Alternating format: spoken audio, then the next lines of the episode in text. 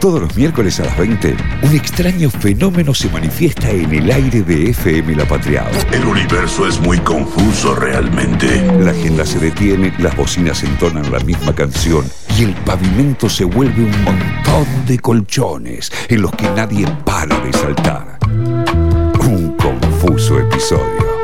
El escape perfecto de una realidad defectuosa. Independent life. Escribir por siempre. Y la posta de este programa está a cargo de Dani Morán. ¿Qué tal? ¿Cómo andan? Muy bien, bueno, muy me alegro. Qué bien. Yo decía, recién hablaban del, del invierno y de que empezamos a tener frío. Vamos a estar cagados de miedo y cagados de frío este invierno, ¿no? Como que vamos a estar intensos todos, me parece. Pero bueno, nada, un poco en relación a, a- a lo que fueron estas semanas y lo que más estuvo en agenda en general, que son las escuelas, me parecía como re lindo traerles un, un proyecto que en realidad no nace con COVID, sino que nace en el 2010, hace muchísimo tiempo ya, que se llama Festival de Poesía en la Escuela que bueno, yo tuve la, posibilidad de, de conocer muy de cerca a sus organizadoras y también conocer un poco cómo es la dinámica de este festival. Es una cosa que se hace hace muchísimos años en, todas, en muchísimas escuelas del país, no solo de acá de Buenos Aires, sino más de 40, 50 escuelas en todo el país, en donde la idea es que los chicos y chicas justamente esto, ¿no? Escriban poesía. Y para un poco adelantarnos en el tema, eh, vamos a empezar a escuchar a sus organizadoras, sus, mentoras de esta idea tan fantástica, eh, que son dos escritoras justamente, ¿no? Marisa Negri, una gran poeta y escritora, también docente, y Alejandra Correa, que son un poco las que han motorizado esto, que después se ha esparcido en todas las escuelas y en todos los chicos que vamos a, a ir contando. Vamos a escuchar, si les parece, a Marisa, que nos contaba un poquitito cómo nace este proyecto allá por el 2010 eh, de poesía en la escuela. Escuchamos. Poesía en la escuela eh, comenzó en 2010 en, en cuatro escuelas, dos del conurbano de la provincia de Buenos Aires y dos de, de Cava, casi espontáneamente por una convocatoria que, que yo hice como docente preguntando quiénes tenían ganas de, de venir a leer poesía a la escuela y me contestaron más de 30 poetas en ese momento. Y desde allí se fue tramando en todos estos años una construcción comunitaria en donde eh, no solo poetas, sino también eh, titiriteros, músicos, artistas visuales nos acompañan cada año, eh, organizan junto con los docentes eh, lecturas y talleres para los estudiantes. Un poquito de esto que es poesía en la escuela, sí, ahí escuchamos a Marisa Negri, una gran poeta escritora también, ella es muy especialista eh, también investigando a todas las poetas argentinas y latinoamericanas, es como una de las que más más hable sobre Olo Orozco eh, en nuestro país y podríamos decir de Latinoamérica, la ha investigado muchísimo. Y bueno, Marisa, nada, junto a esta otra, empezaron a decir esto, bueno, ¿por qué no los chicos y las chicas no escriben poesía en la escuela, no? Un lenguaje también, como decíamos eh, el miércoles pasado a través del lenguaje villero, ¿por qué no los pibes también pueden acceder a la poesía? Eh, entonces esto es un poco lo que empezó a suceder y bueno, y lo que, lo que tiene la dinámica increíble de este festival es que ellas organizan y arman un, digamos, una guía de estudio y de trabajo sobre la poesía para que cada uno de los chicos y los maestros trabajen sobre distintas instancias de la poesía con un eje común. Entonces cada año van buscando un eje común para que los chicos participen de este festival y además es una herramienta pedagógica. Sí. Ellos tienen un, un blog que se llama Poesía en la Escuela, que lo buscan, lo googlean y ahí aparece. También tienen redes sociales. Ahí en Poesía en la Escuela encuentran absolutamente todos los datos de esta iniciativa, eh, que no solo, como ella decía, no solo se han ampliado con distintas otras cosas, ¿no? No solo, o sea, los chicos dibujan, hacen poesía, también hacen títeres, hacen distintas otras instancias también. Sí, o sea, como la expresión artística también como algo lúdico, ¿no? Como, como, Exacto, como un juego, porque también, eh, perdón, Spino, sos un boludo. Eh, me río por la foto que se pone. Eh, eh, como, como el, la situación lúdica, el, juego como una expresión artística y también la diferencia de cómo quizás lo podemos haber recibido eh, otros la poesía en su momento. No sé, yo me acuerdo y me quedó, patente de pibe que nos habían enseñado los recursos poéticos, ¿no? La rima, el paralelismo. Un embole, claro. Un garrón. Tal cual. Acá les digo, si ustedes ahora vamos a, les voy a dar una consigna para que también ustedes y los oyentes puedan, este, nada, también participar de lo que es poesía en la escuela. Vamos a, escuchar, si les parece, a, Marisa, que también nos contaba un poco cuál es la sensación que tienen los chicos a participar de este, de este festival.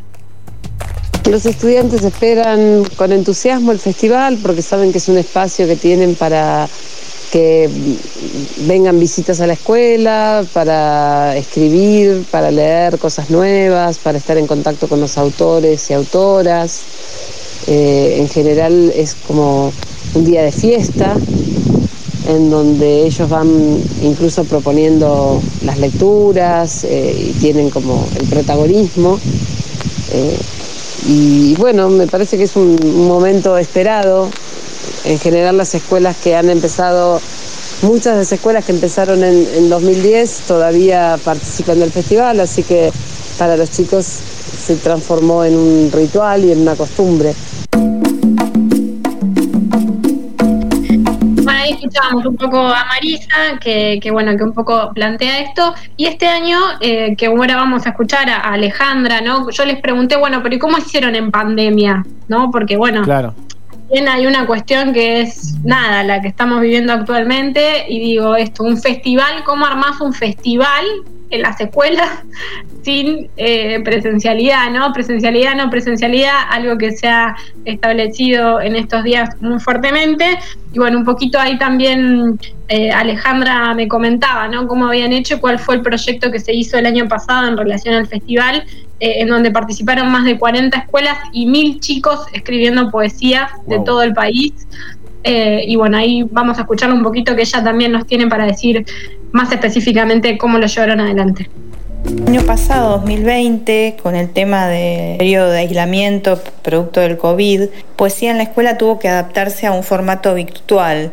Entonces el doceavo festival, que fue el año pasado, se realizó a través de una convocatoria abierta a toda nuestra red de mediadores y mediadoras de, poesía, eh, docentes, bibliotecarias, con la idea de trabajar con un cuadernillo que subimos y que era de distribución gratuita, donde se trabajaban diferentes ejes en torno a la idea de decir el mundo. La convocatoria estuvo abierta cuatro meses, eh, invitábamos a chicas y chicos y jóvenes a enviarnos poesías y dibujos en función de, de esos ejes que trabajaba el cuadernillo y con todo eso hicimos un blog, recibimos más de mil trabajos de chicos y chicas de todo el país y ese blog eh, luego lo editamos, digamos, y sacamos un libro en papel. El libro se llama Decir el Mundo. Imprimimos 600 ejemplares gracias a un subsidio que teníamos de la Fundación BAF y lo distribuimos, lo enviamos a los chicos como cerrando un círculo eh, para que se encontraran con el libro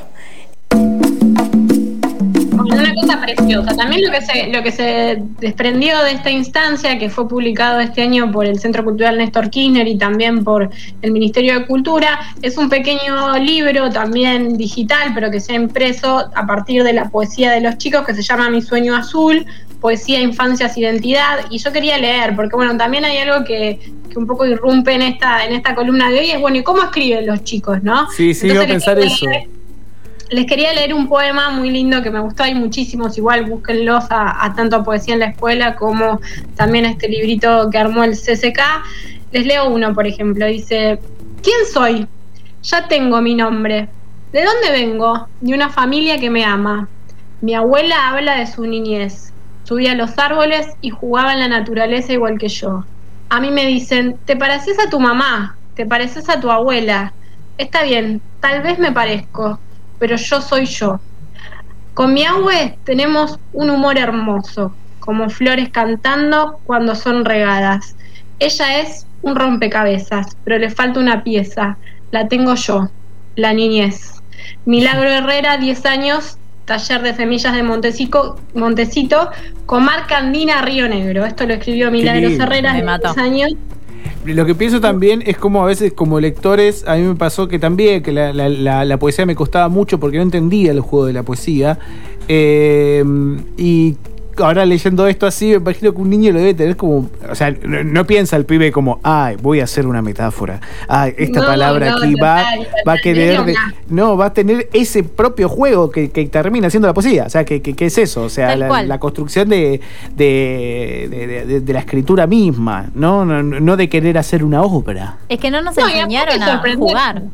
Claro sorprenderse también, ¿no? Porque en qué sabemos todo lo que pasa por la cabeza de un niño. Me parece que más en estos contextos lo que más podemos incentivar es a que dibujen y a que escriban y a que expresen de cualquier manera. Así que me parece increíble este festival de poesía que les digo que también para los docentes es muy práctico porque, por ejemplo, el, el anterior fue Decir el Mundo y este año es... Eh, también tiene que ver con habitar el mundo. Y el cuadernillo que está dado para que se trabaje tiene actividades sobre poesía y distintos recorridos que van con el mundo. Por ejemplo, en este caso justamente se habla de la tierra, del agua, el árbol y el bosque, los animales, ¿sí? como que hay distintos ejes con los que podemos escribir y también ahí un poco llevar adelante. Vamos a escuchar el último audio que nos hablaba Ale sobre esta propuesta para este año y para quienes quieran participar también y sumarse a esta iniciativa de poesía en la escuela.